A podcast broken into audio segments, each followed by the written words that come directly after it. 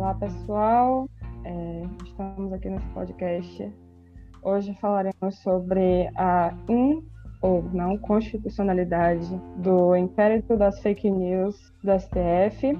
É, temos hoje a presença do querido colega André, eu, Yasmin, e o ilustríssimo Fábio Periandro de Almeida Hit, ele que é doutor e mestre em Direito Público, com ênfase em Direito Constitucional, advogado, árbitro, pai e também amigo. É, Fábio, dê um oi aí pra galera. E aí, pessoal, beleza? Tudo bem?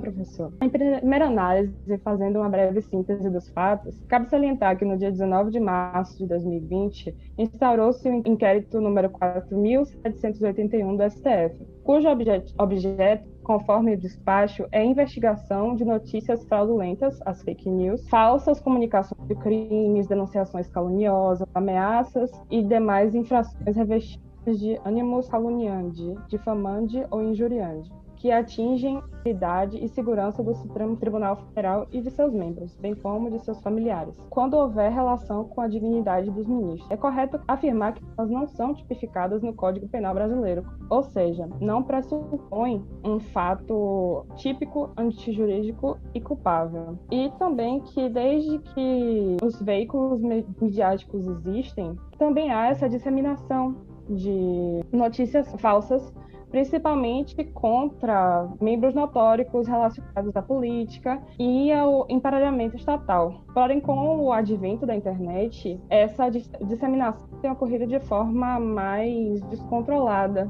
principalmente por conta do anonimato que a internet ela pode nos oferecer. Sendo assim, qual seria a prerrogativa do STF em julgar essas fake news e em que se basearia esse inquérito?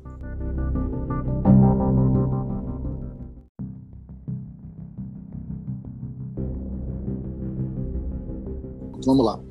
Primeiro é um prazer falar com todos vocês, espero que eu possa contribuir com esse projeto. É, agradecer a André, agradecer a Yasmin por conta de, de lembrar de meu nome. A questão do inquérito das fake news, ela primeiro precisa ser entendida com base na exposição da mídia do próprio nome disso. Na verdade, o inquérito não é apenas a respeito de fake news, porque se fosse por isso, o próprio Supremo Tribunal Federal já tem um entendimento pacífico há anos, no sentido de que as pessoas que a gente chama de PPEs, PPE é uma sigla para pessoas publicamente expostas. Normalmente você fala de autoridades, pessoas que têm algum tipo de atuação pública e que transbordam do interesse eminentemente individual. Então, por exemplo, imagine um caso de uma pessoa que ocupa até um cargo público, um juiz, por exemplo, como o Dr. Saulo Casale. Ele foi integrante do Conselho Nacional de Justiça. Ele se tornou uma pessoa publicamente exposta quando ele atuou como membro, como conselheiro do CNJ, em que pese ele já tivesse uma atuação pública de muito tempo, né? Por quê? Porque ele já é juiz federal há bastante tempo. Então, ainda que você ocupe uma posição pública, a sua condição de pessoa publicamente exposta, ela é diretamente proporcional ao cargo que você ocupa e, obviamente, ao nível de problema que você enfrenta e que você pode infligir em alguém. Por isso, aí vem uma primeira observação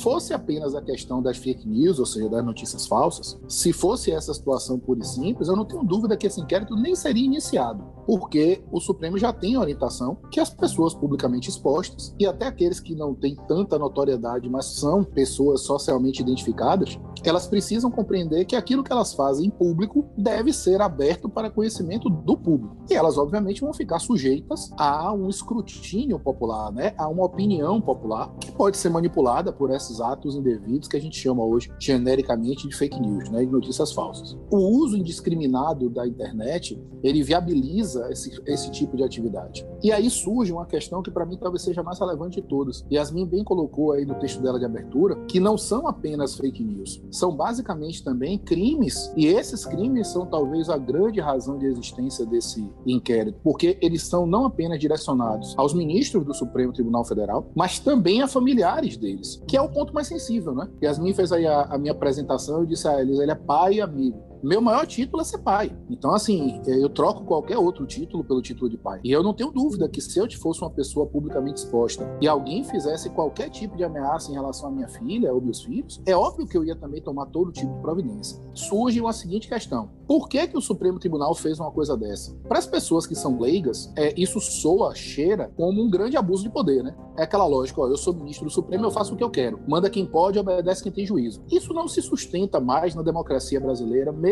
sendo uma democracia de apenas 32 anos, isso não se sustenta mais. Então, há uma boa razão jurídica que talvez ela não esteja ainda sendo debatida porque não é interessante para boa parte daquelas pessoas que querem que esse inquérito seja completamente desprezado. Institucionalmente, eu não tenho dúvida que a Procuradoria da República deveria tomar providências para poder buscar a proteção da sua prerrogativa, que é de iniciar a ação penal pública e, portanto, também de iniciar os inquéritos envolvendo pessoas que são titulares de foro por prerrogativa de função do Supremo. Com muito maior razão ainda, quando as vítimas desses, dessas lesões são os próprios ministros do Supremo, não haveria dúvida que a, a Procuradoria deveria se manifestar. Mas, e aí eu coloco isso como um ponto de partida, porque eu não li a íntegra do artigo, do, do inquérito, eu não tive acesso à íntegra do inquérito. Então, boa parte daquilo que eu vou comentar por aqui é de leitura de artigos e de é, jornais de pessoas que eu reputo sérias e que se manifestaram a respeito disso no é, ambiente virtual seja em redes sociais abertas, como é, Twitter, seja alguns arqui arquivos que eu recebi em rede social fechada, como WhatsApp, grupos de professores. O que me chama muita atenção é que a interpretação que foi dada para viabilizar esse inquérito é uma interpretação do regimento interno do próprio Supremo. Já há bastante tempo que o Supremo Tribunal Federal reconheceu, por exemplo, que o, o, o, regimento interno dele pode ser equiparado à lei no sentido formal e material, até para tratar de matérias processuais, e isso nunca foi questionado do ponto de vista geral na sociedade. Então, é preciso que a gente guarde muita coerência quando a gente vai fazer as discussões, porque quando a gente tem uma mesma razão, a gente deve ter uma mesma decisão. Então, se lá atrás ninguém questionou quando o regimento interno foi equiparado a uma lei, eu não vejo por que, que agora esse questionamento deve ser, deve ser feito por conta dessa circunstância. A informação que me chegou, e essa informação eu obtive do próprio site da Procuradoria-Geral da República, é que, chamado a se manifestar a respeito do inquérito, Sua Excelência, o Procurador-Geral da República, Vladimir Aras, falando em nome da instituição, na condição de PGR, não se manifestou pela inconstitucionalidade do inquérito, mas apenas pelo rechaço de qualquer ato que fosse excluído do conhecimento da Procuradoria-Geral da República. Então, partindo dessa premissa, eu particularmente entendo que o inquérito em si não é inconstitucional constitucional. Ele pode até ter exemplos de condutas que são passíveis de anulação, mas eu não sei se ele diretamente é inconstitucional e vou mostrar para vocês, inclusive, talvez uma das grandes razões para isso. Se de fato ele fosse com essa inconstitucionalidade chapada, como a gente usa a expressão, é uma expressão advinda do, do ex-ministro do Supremo, Sepúlveda Pertence, que dá aquela ideia de inconstitucionalidade evidente, assim, prima facie, como ele chamava, que você bate o olho e diz, ó, isso aqui é um absurdo. A Procuradoria da República, que inclusive é a principal interessada nisso, seria a primeira a sustentar essa ideia. E exatamente o que aconteceu foi o contrário. Eu não vejo perfil no atual Procurador-Geral da República para contemporizar coisas relativas ao Supremo. Não vejo isso. Não me parece ser uma conduta que seria atribuída a ele. Então, se ele se convenceu que é possível que haja atos nulos e não a nulidade completa, se o próprio fiscal da lei máxima, nesse caso, que é a Procuradoria-Geral da República, na pessoa do PGR, não viu essa questão, parece muito difícil que a gente sustente a ideia que esse inquérito é todo inconstitucional. Desde as súmulas vinculantes inicialmente impostas, e principalmente da súmula vinculante 14, que fala que todos aqueles achados públicos que não precisem de sigilo para a continuação de investigações devem ser expostos, o próprio Supremo Tribunal Federal já fez um balizamento, já fez uma colocação de limites, né, de, de caminhos, para sustentar a seguinte noção: olha, aquilo que ainda está sob objeto de investigação não vai ser aberto ao público. E talvez essa seja a grande questão pela qual a gente não sabe de tudo. Quando os ministros, até para poder finalizar e passar de volta a palavra para vocês, até quando os ministros se sentiram muito pressionados, principalmente o ministro Alexandre de Moraes, que é o, o relator do inquérito, eles expuseram pequenos trechos que saíram na mídia e você percebe que nitidamente aquilo dali não tem nada a ver com liberdade de expressão são, no mínimo, hate speech, ou seja, discurso de ódio, muito claros, no mínimo. E mais do que isso, você vê literais ameaças, visões de crimes de calúnia, injúria, difamação. E todos esses crimes, os ministros do Supremo e seus, e seus parentes, até por serem PPS, são absolutamente alvo também, podem ser vítimas sem problema algum. Numa primeira leitura e numa primeira análise, eu não vejo essa inconstitucionalidade chapada como alguns estão sustentando por aí. Tanto, eu me lembro que eu ouvi há um tempo atrás uma expressão dizer que esse inquérito era o inquérito do fim do mundo. Não é? Eu acho que está longe dessa situação. Tem coisas muito piores aqui no Brasil acontecendo nesse mesmo momento e que não estão sendo objeto, talvez, nem mesmo de análise, com base na, na mesma intensidade ou até uma intensidade muito menor do que essa questão. Se nós não protegermos as instituições que nós temos para assegurar a democracia, independente de gostar ou não das pessoas, essa democracia vai ficar extremamente fragilizada. Então, assim, as pessoas hoje, por exemplo, elas confundem a figura pitoresca e extravagante de Sua Excelência, o presidente da República, que faz isso de maneira intencional desde sempre, desde quando ainda não era presidente da República, ainda era parlamentar, nunca foi notabilizado como um político de grande produtividade, mas sempre teve a sua quantidade de votos ao ponto de se reeleger sucessivamente e de conseguir mais de 50 milhões de votos ao ponto de ser eleito presidente da República. Então, é uma pessoa com capital político que deve ser respeitado. Agora, merece também todas as críticas quando age de maneira equivocada, esquecendo muitas vezes que ele não está ali mais no palanque. No momento em que ele é eleito, ele tem de governar para todos, inclusive para aqueles que não votaram nele. Isso não me dá o direito, nem dá o direito a nenhuma outra pessoa de descredibilizar a presidência da República. Porque fazendo isso, você está chamando a atenção e expondo o país. Da mesma forma, o que acontece com o Congresso Nacional, a Câmara e o Senado brasileiros, e o que também acontece com o Judiciário, particularmente com o Supremo Tribunal Federal. Então, se nós que somos da área jurídica também não tivermos um pouco de bom senso e também um pouco de complacência, vamos chamar assim, em relação a esse tipo de atividade, nós vamos sempre ficar naquela questão de nós escolhemos os inimigos do momento e é muito mais fácil você escolher os inimigos da área política. Por quê? Por uma questão técnica que eu finalizo agora e devolvo a palavra para vocês. Agir de forma contra-majoritária sempre dá menos resultado para a sociedade do que agir de maneira majoritária. Então, o judiciário sempre vai ser um alvo muito mais fácil para ir a social do que aqueles que fazem política partidária, muitas vezes até pensando de maneira populista.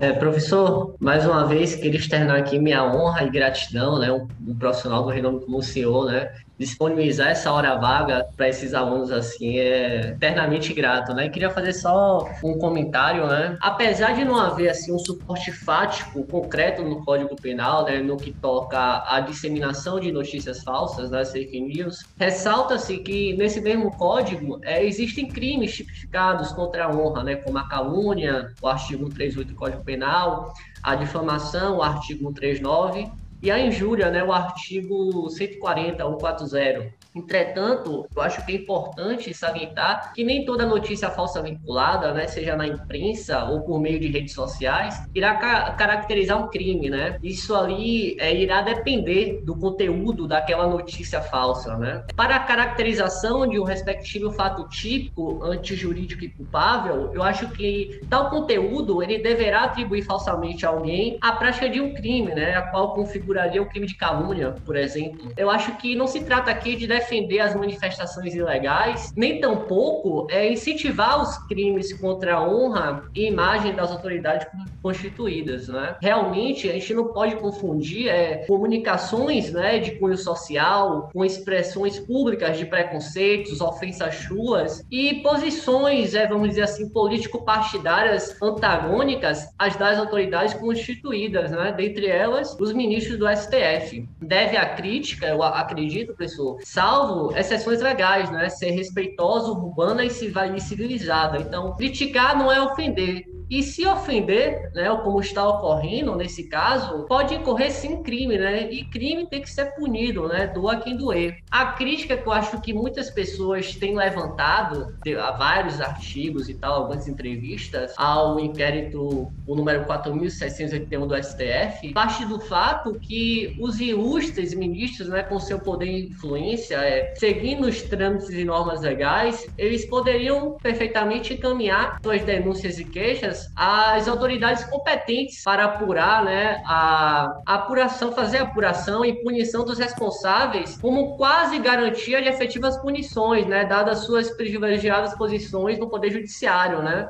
Mas infelizmente não é o que vemos. Na minha humilde opinião, é não parece que esse inquérito deveria ser instaurado somente perante o STF, né? Pois a princípio, é, as supostas pessoas que praticaram esses crimes alegados pelo STF, blogueiros, jornalistas, eles não possuem o fórum com prerrogativa de função, né, o chamado fórum privilegiado perante o STF. Então, acredito que a, as investigações que tramitam aí perante a Suprema Corte deveriam ser aplicadas às pessoas que possuem o fórum com prerrogativa de função, né, os chefes, os ministros do Executivo Federal, os chefes dos poderes executivos estaduais, né, os membros do Poder Legislativo, assim como está previsto ali no artigo 53 da Constituição Federal, pessoal, me corrija se eu estiver errado. Bom, a gente precisa aí trabalhar dois aspectos que são mais técnicos.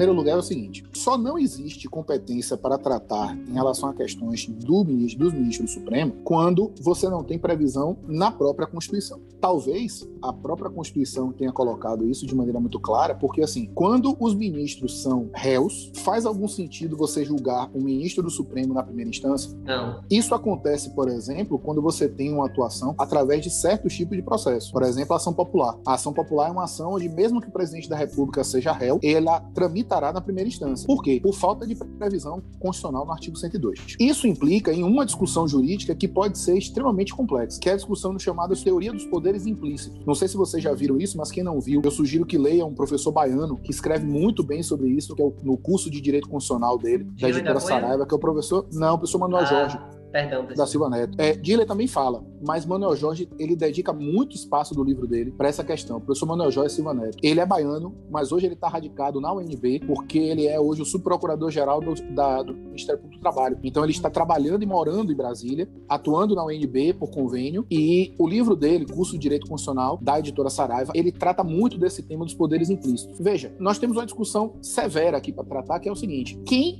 guarda o guardião? Se o Supremo é o guardião da Constituição e ele é a última instância dentro do Poder Judiciário, inclusive o CNJ é subordinado a ele, está abaixo dele, quem faria esse controle, principalmente quando uma das características, talvez, desse inquérito seja precisamente o nível de problema que esses parlamentos, que esses ministros passam e a falta de confiança de que essas, essas informações não vão vazar de maneira aberta, né? ampla, que é o que pode acontecer.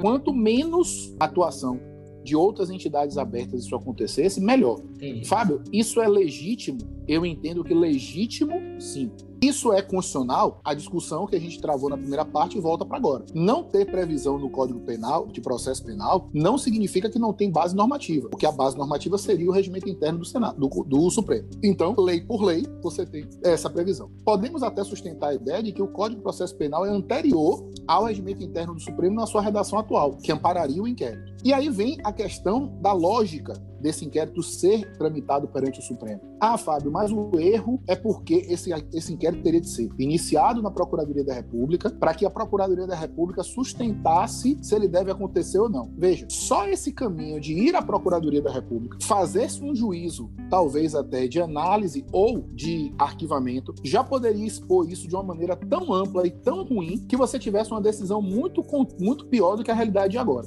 Então, enquanto não houver uma denúncia evidente de lesão ao, de, ao devido processo legal, a ampla defesa, é, a, as garantias constitucionais processuais básicas de defesa dos envolvidos, ainda que essas denúncias venham, sejam vistas muitas vezes, o que você, o que você percebe, principalmente daqueles que foram, entre aspas, é, alvos, né, targets desses inquéritos, é que em nenhum momento eles discutem os fatos. Eles discutem a análise assim, eu estou sendo objeto desse inquérito porque não gostam do que eu falo. Dos 11 ministros do Supremo, inclusive já falo pelo ministro Nunes Marques, que é o, mais, o, o neófito, né, o mais novo ministro agora do Supremo Tribunal Federal. É, o ministro Nunes Marques não é um juiz, um juiz novato, ele é uma pessoa que já tem experiência, ele era vice-presidente do TRF da primeira região, dos maiores tribunais federais daqui, é uma pessoa com conhecimento jurídico e uma reputação ilibada, tanto que foi alçado ao cargo de ministro e tem talvez uma das maiores honras, que é suceder alguém do porte do quilate do ministro Celso de Mello. Mesmo ele, que é o mais novo hoje, ele já está vacinado, protegido em função e em relação a tudo o que envolve estar no cargo de ministro do Supremo Tribunal Federal. Alguém que está naquele cargo está sendo permanentemente vigiado e fiscalizado por todos aqueles que ele, que ele pode fazer o mal. Como o poder daquelas 11 pessoas é muito grande, e esse poder envolve pessoas muito poderosas também, sejam pessoas do Estado, sejam pessoas fora do Estado, e sejam pessoas dentro da lei e fora da lei, é óbvio que você vai ter uma série de atuações, às vezes até até muito é, questionáveis, muito indevidas, tratando ou discutindo se de fato os atos desses ministros, principalmente aqueles viabilizados através do inquérito, não seriam atos extremamente complexos. E também uma coisa que a gente não pode esquecer: se o inquérito envolve atuações de pessoas que estão na mídia, permitir que as coisas desse inquérito fossem é, indistintamente apresentadas em cada canal de comunicação desse, inviabilizaria o próprio inquérito. É espeta então, espetacularização é, do processo, né, professor? É, mas eu vou até para menos do que isso,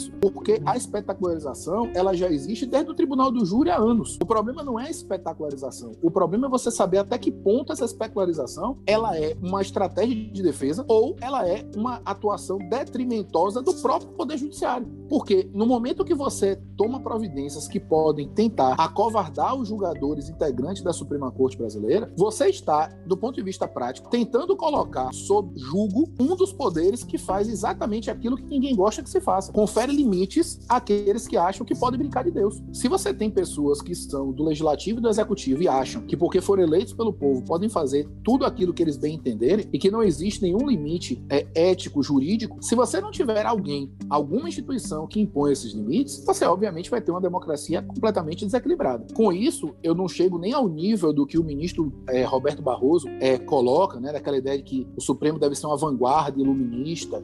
Eu não acho que precisa chegar a esse nível, sabe? Eu acho que é uma retórica muito bonita eu gosto muito das, das frases e da forma que o ministro Barroso se manifesta, mas, assim, dá um som, dá, soa muito arrogante esse tipo de expressão. O Supremo Tribunal Federal ele não tem que fazer nada além do papel dele. E o papel dele é um papel que, em muitos casos, tem que ser um papel meio de pai, voltando para aquela primeira exposição. Muitas vezes, o papel do pai é sofrer por dentro, é ficar com a garganta apertada, é ficar com o coração apertadinho, mas ter de dizer um não para aquela pessoa que você você ama sem que ela entenda que esse não é uma prova de amor. Quando você atua dentro dessa perspectiva paterna, quando você traduz isso para quem atua no poder público, é você entender que muitas vezes dizer amém a tudo que vem acontecendo e não tomar medidas para fazer com que os abusos sejam retorquidos sejam devolvidos, sejam limitados, que as pessoas que passam dos limites recebam punições para que você tenha um recado que a impunidade não vai ser mantida e ela não vai ser um prêmio para aqueles que atuam. Se isso não acontece, vira baderna. E se a baderna se instalar, a barbárie vai ser muito pior para ser superada, porque aí você vai ter de recorrer a instrumentos que são muito piores do que esse inquérito. Estado de defesa, estado de sítio, onde inclusive com fundamento constitucional, você pode limitar direitos fundamentais. E aí de maneira expressa, não é de maneira eventual ou até de maneira é, ocasional, ou seja, se na condição de que aquilo aconteceu, porque até agora, concretamente, não se viu nada de absurdo ao ponto de ser denunciado por alguém. Aqueles que foram presos, por exemplo, ou que foram conduzidos para prestar depoimento, é, até agora não vi ninguém dizendo que isso aconteceu de maneira equivocada, mostrando provas, chamando a atenção desse fato. E me chama muito a atenção a seguinte ideia: se de fato essas provas fossem tão contundentes e eles participaram dessas questões, por que, que os veículos de mídia, vamos chamar assim, contrários ao establishment, contrários ao próprio Supremo hoje, dentro da perspectiva de contrariedade ao Supremo Tribunal Federal, não se aproveitaram já disso até agora? Todos ficariam calados até agora? Então, assim, é no mínimo estranho e no máximo passível de dúvidas e de questionamentos. Por que esse silêncio? Porque esse silêncio é muito eloquente. Esse silêncio diz muito, ao meu ver, pelo menos.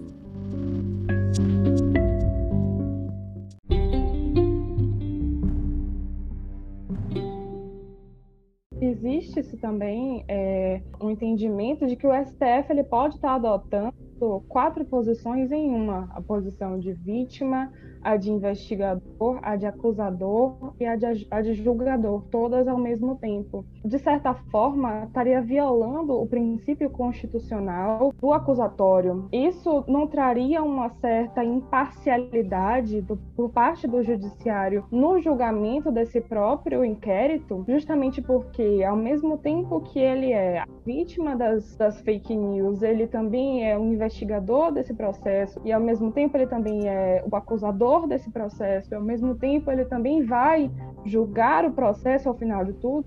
Eu volto para aquela pergunta mais, que eu fiz mais cedo. Se para você fazer inquéritos contra autoridades, como, como André colocou, que possuem foro prerrogativa de função no Supremo, quem julga são os ministros do Supremo e principalmente quem autoriza são os ministros do Supremo. Quando eles próprios são réus, quem faria esse julgamento?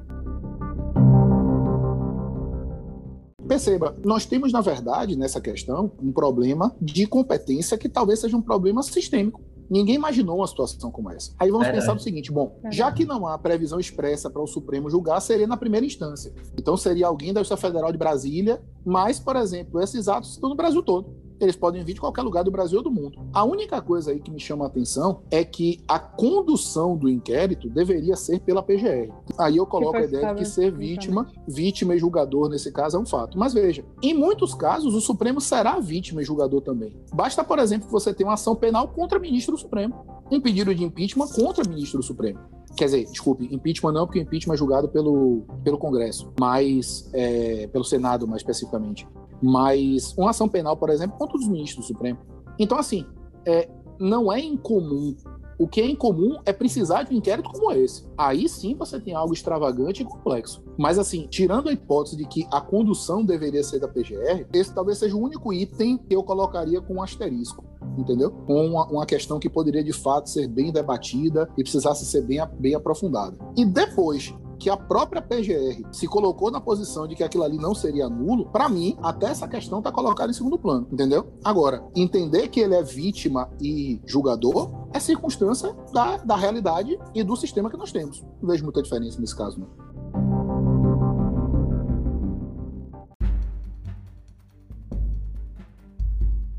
É, professor, é, além da operação, né, que ela teve ali, salvo engano, 29 alvos, né, atingindo empresários, blogueiros, aliados do presidente Jair Bolsonaro, né, são investigados é, no inquérito das fake news, né, seis deputados. A Bia Kisses, que é ali do PSL federal, a Carla Zambelli, né, que é do PSL de São Paulo, Daniel Silveira, do mesmo partido do Rio de Janeiro, Felipe Barros, também do PSL, né, do Paraná, o Luiz Felipe, né, Orleans e Bragança, do PSL de São Paulo, o Cabo Júnior Amaral, né, do PSL de Minas Gerais, né? Então, professor, vimos com o professor Diogo Guanabara, né, a qual é o professor da cadeia de Direito Constitucional 2 lá da Baiana, conduz, né, que existe o Estatuto dos Congressistas, né, Tal estatuto, podemos dizer que é um conjunto de atribuições né, dos parlamentares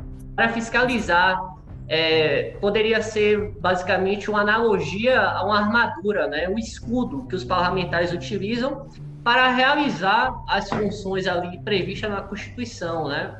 Temos as imunidades parlamentares, né, que garante é, o livre exercício da função parlamentar, né?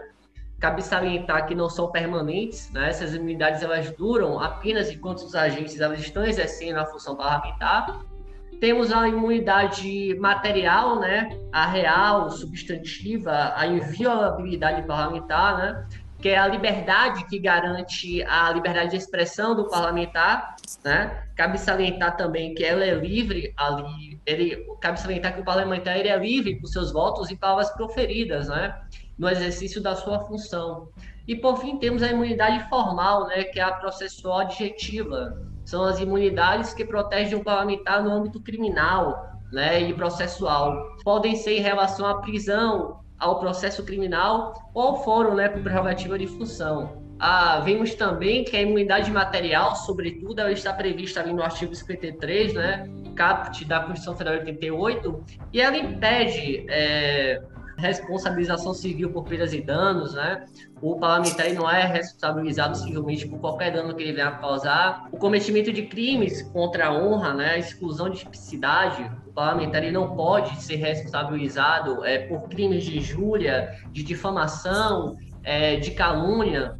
Entretanto, vale ressaltar aqui que em caso de racismo, por exemplo, essa imunidade não existe, né? E o STF elenca alguns critérios para o abuso de imunidade, né? Dentro do recinto parlamentar, por exemplo, a, a imunidade ela é de caráter pleno, né? Quase que absoluto. A exceção ali salvo engano, professor, é a quebra de decoro parlamentar. E fora do recinto parlamentar, é, podemos dizer que a imunidade ela abrange apenas as manifestações realizadas no exercício do mandato ou em razão dele. Então, professor, é, dado esse exposto, o que o senhor acha da declaração do, do Procurador-Geral Augusto Aras, né, dado em junho para o G1, quando defende ali o fatiamento do processo, né, ou seja, que a investigação referente a esses políticos que foram privilegiados seja separada do restante do inquérito? Veja, a possibilidade de você fatiar um inquérito, ela decorre da existência de pessoas com foro prerrogativa de função e sem foro prerrogativa de função.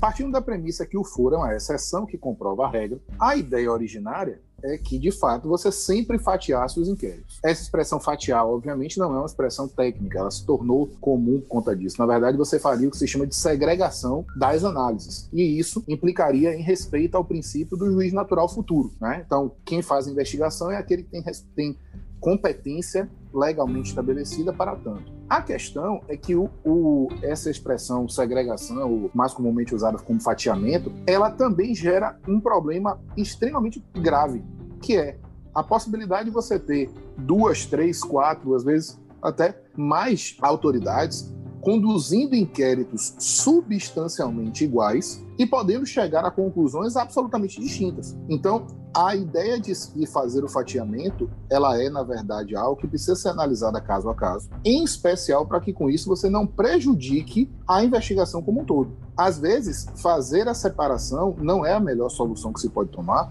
porque o objetivo central é fazer com que você, inclusive, avalie quais são as interrelações que aquelas pessoas que têm foro não que podem ou não ter alguma interrelação com aqueles que não têm o foro.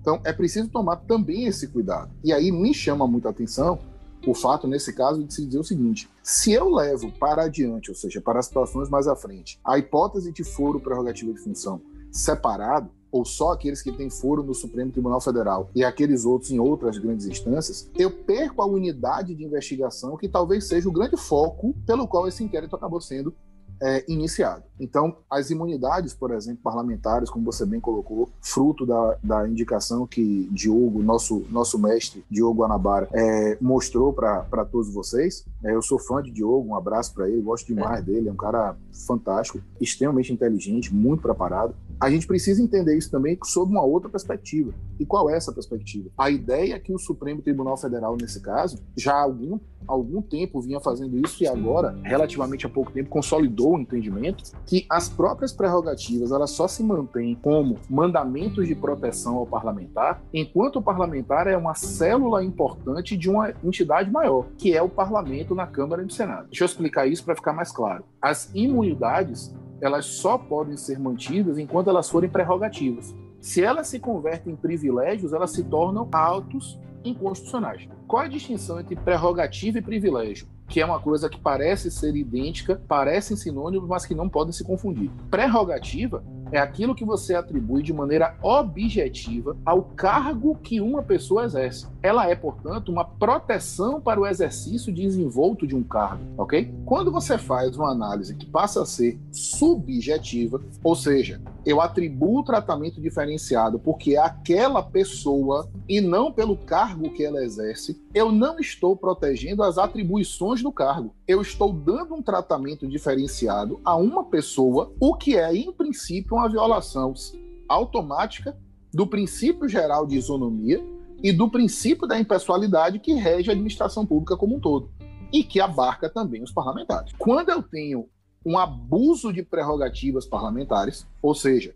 eu tenho uma violação da ideia de que uma prerrogativa está se convertendo em um privilégio, isso não pode ser mantido. Por isso até que o Supremo Tribunal Federal, muito antes desse inquérito, já tinha sustentado a noção que as imunidades e no sentido amplo, né, as imunidades no sentido material e as inviolabilidades no sentido processual, elas só se justificam se elas estiverem voltadas para o exercício efetivo do cargo parlamentar. Então não é porque a pessoa é parlamentar ou está parlamentar que ela tem o direito de se utilizar disso de maneira genérica. Logo, partindo de uma premissa muito prática. Um parlamentar que comete um ato ilícito que não tem nenhuma relação com o exercício do mandato, ele vai ser responsabilizado como um cidadão comum igual a outro qualquer. Porque senão você estará diante de um abuso das prerrogativas. E esse abuso de prerrogativas não pode ser admitido. Então, neste caso em particular, eu entendo, por exemplo, quando o Supremo fez a distinção em relação ao racismo, porque ele já partiu da premissa de que o racismo não poderia ser tolerado. Mas até as avaliações, se houve excesso ou não dentro de uma casa parlamentar, tem de começar a serem avaliadas tomando como base até o princípio da razoabilidade. Eu recebi ontem um vídeo de um, eu não sei se ele é vereador, se ele é deputado estadual em São Paulo. Eu sei que o nome dele é bem estranho, um, negócio assim, parece que Mamãe Falei. Um negócio é assim. Arthur Duval, é, é um nome. Arthur Duval, é, candidatou à Prefeitura Duval. de São Paulo. Foi, ele, ele se candidatou agora e teve uma votação pífia. Exato. É, eu não conheço ele pessoalmente, não conheço o que é que ele uhum. faz. Eu sei que ele exerce um mandato nesse sentido. E acho, acho que é na Assembleia. Mas Isso, posso enganado, exatamente, ser, Né? É deputado estadual de São Paulo. Ele. Deputado estadual de São Paulo, pronto. Uhum. Eu recebi um vídeo pela, pelo WhatsApp, onde ele está no púlpito, ou seja, ele está fazendo um discurso na, no, no parlamento, e de uma hora para de uma hora para outra ele fecha os punhos e começa a brigar foi literalmente com, brigar com a audiência, professor, com sindicalistas. Eu, eu vi isso aí já tem um ano mais ou pois é. menos. É. Ele imagine, é um pouco radical. Imagine. É. Veja, esse tipo de comportamento, para mim, expõe ao máximo a ideia do que você tem de pensar no sentido de quebra de decoro parlamentar. Concordo, professor. Porque decoro sim, sim. é algo que precisa ser pensado como um comportamento que você vai dar exemplo à sociedade. Uhum. Se você é um eleito e você se comporta como um moleque fazendo briga de rua, o que você está fazendo é dar um mau exemplo a toda a sociedade. Não só os que votaram em você, mas em especial aqueles que votaram contra. Porque eles vão ter munição até para dizer aí, ó, por que, que eu voto contra? Que essa pessoa é despreparada, inclusive emocionalmente, para atuar no mandato. Então, esse para mim talvez seja um exemplo muito forte da ideia de que você precisa ter muito cuidado quando você analisa a questão da armadura jurídica, que foi uma expressão bem, bem, bem interessante, bem, bem relevante, para explicar o que é o Estatuto dos Parlamentares. Porém, esse estatuto só se legitima constitucionalmente se ele de fato estiver na condição de proteger a prerrogativa parlamentar e não os eventuais abusos praticados por parlamentares como uma espécie de escudo para se transformar em algo que geraria hipótese de impunidade. A impunidade não é constitucional atos impunes não podem ser atos mantidos sob a égide da, da constitucionalidade no Brasil, sob pena de você a, a, afetar a própria base da democracia, que é a ideia de um poder visível, a ideia de um poder controlável do ponto de vista visível, entendeu? Concordo veemente com o senhor, professor. Muito obrigado, viu? O documento inaugural desse procedimento ele diz que os crimes poderiam ser investigados que poderiam ser investigados pelo Supremo, no regimento interno da STF, no artigo 43, autoriza a investigação pela própria casa. É, ocorrendo infração à lei penal, na sede ou dependência do tribunal, o presidente instaurará inquérito se envolver autoridade ou pessoa sujeita à sua jurisdição, ou delegará esta atribuição a outro ministro. Nos demais casos, o presidente poderá proceder na forma deste artigo ou requisitar a instauração de inquérito à autoridade competente. O ministro incumbido do inquérito designará escrivão dentre os servidores do tribunal. Então, professor, seria correto afirmar que essas expressões do caput do artigo na sede ou dependência do tribunal e no seu parágrafo primeiro, que fala nos demais casos, geram um certo tipo de, tipo de controvérsia na atuação do, do STF, uma vez que a maioria dos atos investigados por esse inquérito teriam sido praticados na internet, e além disso, é, tratando-se de cyberespaço, algo que transcende os limites territoriais, é, que a gente estuda sobre a lei penal no espaço, local do crime, que é já uma discussão que tem seus suas especificidades. Não seria assim necessária uma maior abrangência no tocante à legislação quando se trata de crimes de ameaça ou até mesmo calúnia no espaço cibernético, quando se toca no ponto de seres como ministros do Supremo, entre outros, que também são representantes do nosso, do nosso país, dos poderes do nosso país, protegendo não só a pessoa, o indivíduo, mas também o cargo que ele exerce, assim como o senhor falou um pouco antes. Vamos lá, vamos pensar juntos. Se eu tenho um cyberespaço e, portanto, eu tenho a possibilidade de uma lesão que pode se aplicar em vários lugares, qual é o lugar em que essa lesão se opera efetivamente? É onde está o destinatário da lesão. Não é? O destinatário da lesão, sendo ministro do Supremo, está onde? No Supremo Tribunal, Supremo Federal. Federal. Ainda que se possa sustentar que os ministros podem continuar sendo passíveis de lesões sofridas em suas casas, nos seus estados de origem, é, nenhum é candango, nenhum é de Brasília.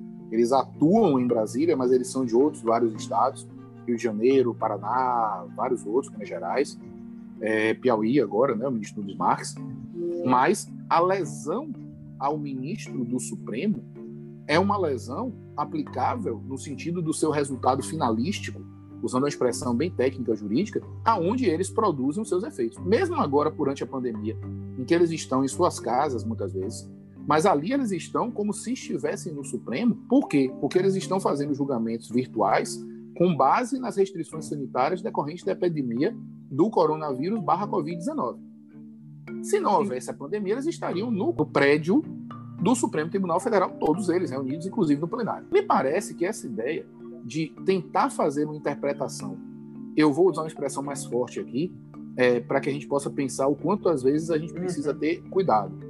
Essa expressão, para mim, no sentido de tentar tirar da competência do Supremo, usando a ideia que é por conta de um crime virtual, ela me parece ser extremamente forçada. Por quê? Porque esta previsão do regimento interno do Supremo, no mínimo, já está, já está exposta normativamente no Brasil desde 1988. Ou seja, nós já temos, no mínimo, 32 anos em que essa norma estava lá pendente, prevista. Por que, que agora gerou essa celeuma toda? Porque ela foi implementada quando nunca tinha sido feito antes. Então, tudo que é novidade gera uma discussão. Não seria diferente com esse caso.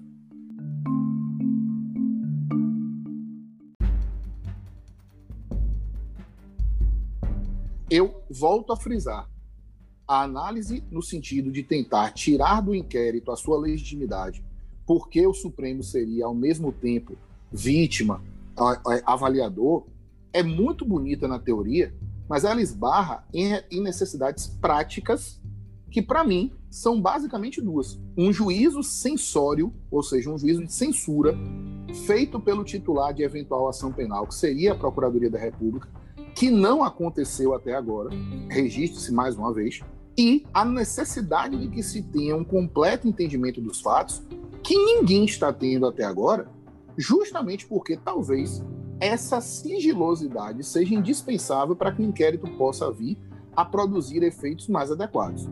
Talvez a restrição dos abusos que vinham sendo cometidos pelo Supremo só de fato aconteceu por conta das medidas coercitivas que começaram a ser adotadas. Porque o radicalismo que estava acontecendo com o Supremo Tribunal Federal, ao ponto de, inclusive, do ponto de vista simbólico, pessoas estarem na Praça dos Três Poderes arremessando rojões para dentro do, do, do, prédio do Supremo, que obviamente você não pode dizer que aquilo ali pode ter gerado um crime de dano contra os ministros, porque até pelo horário eles não estariam lá, e pela pandemia muito menos, mas simbolicamente o que você está fazendo por ali é atingir a instituição Supremo Tribunal Federal, mostrando que você tem algum tipo de revolta perfeitamente regular eu e vários professores de direito constitucional, várias vezes, inclusive, fazíamos referência, dizendo que a gente não concorda, que a gente tem é, entendimentos diversos, que o Supremo se equivocou. A minha dissertação de mestrado e a minha tese de doutorado, elas são é, feitas partindo da premissa de é, avaliações críticas da jurisprudência do Supremo Tribunal Federal. Então, assim,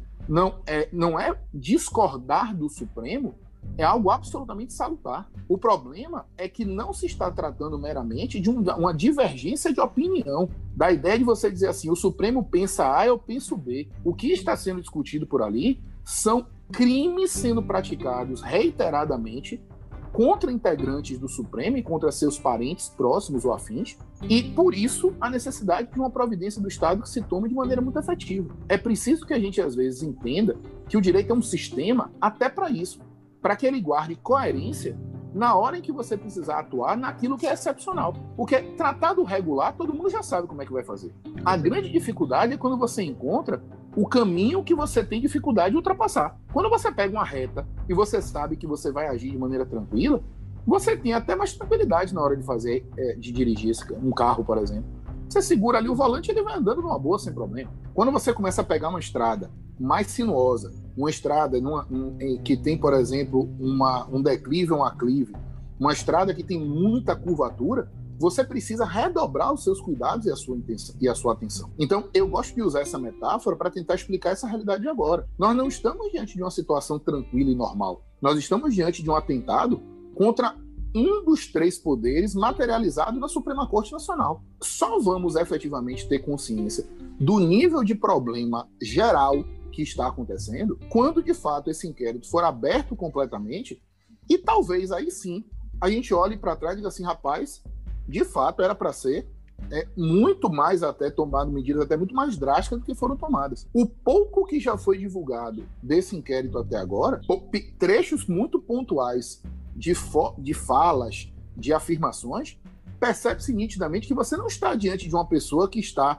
discordando do ministro é, Roberto Barroso e dizendo que ele é um burocrata, que ele usa as expressões, que ele é, é rococó. Isso entra no nível de uma crítica democrática, uma crítica republicana. Outra coisa é você dizer que ele merece morrer. Exatamente. Que o filho dele, a filha dele, que a mulher dele, que o, o, o assessor dele merecem é, comer capim pela grama. Isso deixa de ser uma crítica republicana e democrática e passa a ser um crime. E se nós permitirmos uma realidade dessa, nós vamos começar a, a banalizar os atos indevidos, como, por exemplo, já aconteceu desde a eleição. Com todo respeito, uma pessoa tentar assassinar um candidato que depois veio a ser presidente da República e as pessoas depois sustentarem a ideia de que o erro foi porque o cara não conseguiu o sucesso no que ele tinha, a gente começa a pensar na hipótese de que ser alguém que vai ter uma função pública passa a ser algo que vai precisar de um adicional de periculosidade. Porque você já fica exposto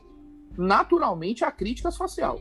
Seja ela uma crítica adequada ou não, uma crítica educada ou não. Mas a crítica deseducada não pode ser confundida com a fake news, porque a fake news é uma fraude inicialmente colocada para prejudicar a compreensão de terceiros e muito menos com crimes travestidos de mera opinião. Então, da mesma, não dá para você não dá para você aceitar no mesmo balaio, por exemplo, para usar uma expressão bem, bem nordestina, fake news, discurso de ódio, crime e dizer que isso é liberdade de expressão. Isso é abuso de liberdade de expressão. E precisa ser coibido, sim. A discussão formal, o meio, desde que você não tenha uma, uma lesão muito evidenciada em relação à questão de, por exemplo, devido processo legal, restrições à ampla defesa ao contraditório, que até agora, tirando aqueles que foram objeto do inquérito, não se vê de maneira genérica e todos nós sabemos que a imprensa crítica, se tivesse alguma coisa concreta, já tinha explorado isso até a última gota possível, o que já sinaliza que de fato aqueles que são aqueles que são os alvos, os targets é que são os principais propagadores das questões, é, pessoas que saem aí gritando na internet, fazendo faniquito, que para mim são posturas absolutamente é, é, deploráveis. Se essas pessoas estão reclamando, talvez seja porque elas estão sentindo na pele que os atos que elas praticaram começam a ter algum tipo de restrição. Se essa restrição é merecida ou não, Hoje, a gente só vai efetivamente verificar isso. A gente não vai conseguir verificar isso hoje, melhor dizendo. Só quando a gente tiver acesso pleno, até para fazer um juízo de avaliação positiva ou negativa daquilo que aconteceu. E aí caberão as críticas. Muito obrigada. Inclusive as punições para os abusos. Porque ninguém está dizendo com isso aqui que os membros do Supremo também estarão isentos dessa responsabilidade, não.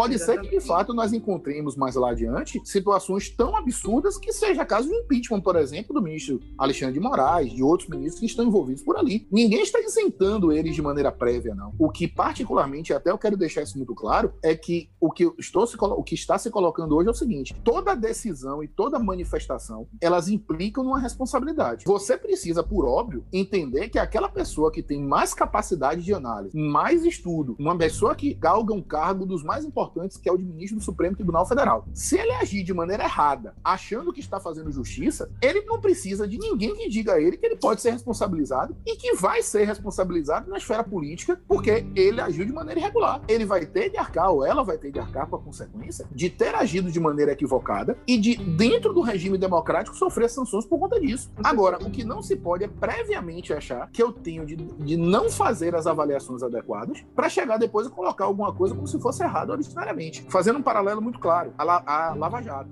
Todas as críticas ao ex-juiz Sérgio Moro e ex-ministro da Justiça Sérgio Moro vêm sendo feitas até agora, mas concretamente, se for parar para analisar, pela quantidade de decisões que foram tomadas na Lava Jato até agora e pela quantidade de decisões que foram reformadas, o percentual de reforma é muito baixo. Será que, de fato, por conta do que aconteceu, é, a gente pode dizer que a Lava Jato foi um fiasco jurídico?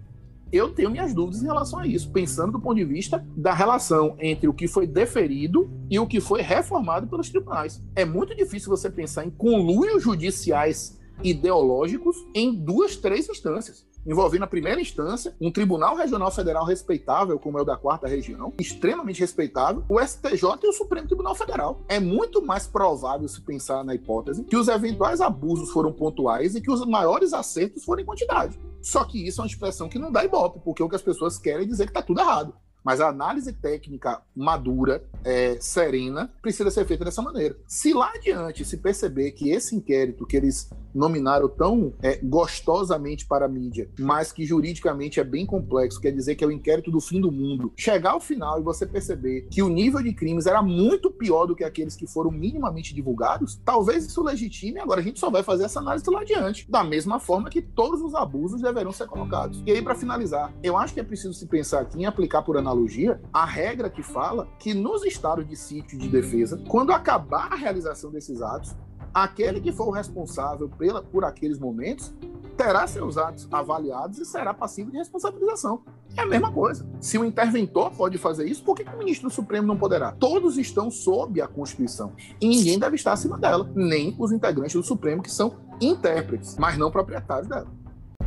Professor, só para acrescentar um pouquinho nessa explicação maravilhosa do senhor, né? Eu acho que quando eu vi assim ó, alguns juristas, né, defendendo a inconstitucionalidade do STF com base nessa, vamos dizer assim, incompatibilidade com esse artigo do regimento interno, né? Eu acho que eles partem de um ponto, professor, de, um inter... de uma interpretação meramente originalista, né? De uma interpretação positivada, porque devemos ter consciência de que o papel do intérprete ele deve ter, é, munido de uma pré-compreensão, fazer uma ponte né, entre o texto normativo e o contexto social, né, uma interpretação mais, vamos dizer assim, sociológica. Se formos fazer tudo o que está dito na lei porque está dito na lei, vamos, por exemplo, positivar mais uma vez a ditadura ou regimes como totalitários, como o nazismo o fascismo, né? Então eu fiz essa alusão, né, pessoal? E, e por incrível que pareça, muitos juristas têm defendido a inconstitucionalidade desse inquérito com base nesse regime regimento, né, usando essa expressão na sede ou tribunal e nos demais casos, que eu acho que para mim é contabilidade de imenso tamanho.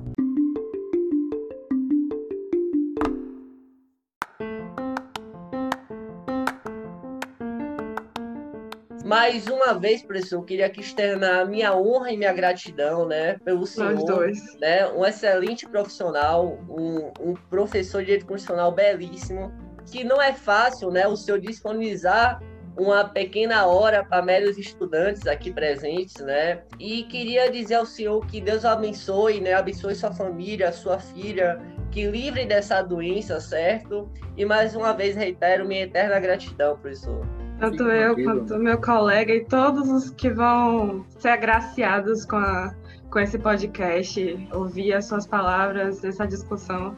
Agradecemos muito, professor. É, sabemos o quanto está corrido essa, esses tempos de, de coronavírus, Verdade. que todos nós estamos tentando organizar agendas, estudos, entre outras coisas, e manter a sanidade mental, nos aproximarmos dos nossos companheiros, parentes, amigos, família então, muitíssimo obrigada, professor, mais uma vez. Complementando apenas os agradecimentos de, de André, em nome de nós dois e dos nossos colegas de turma, muito obrigada. Eu que agradeço, na verdade, assim, André e Yasmin, fiquem em vontade. É, eu acho que o papel de toda pessoa que quer se colocar perante a academia e quer ser professor é entender que muitas vezes a gente vai precisar dispor do nosso tempo pessoal para fazer com que as coisas andem como deveriam andar. Se a gente não passar um pouco do que é o comum, a gente não vai conseguir mudar a realidade. Então, essa talvez seja a tentativa de contribuição que eu posso ter e que eu posso é, passar para vocês. E assim, quem agradece efetivamente sou eu. Eu não tenho nada assim, não sou nenhum super-homem como esse aí que vocês estão pintando, não. Só faço minha, minha parte mesmo e é, tento ser, tento ser. Mas muito obrigado, estou à disposição de vocês, obrigado mesmo. E espero que seja um sucesso. E quando terminar o material por aí, se depois puderem me passar esse podcast também. Quando terminar, depois me mandem, porque assim, eu não sou uma pessoa muito voltada para tecnologia ainda.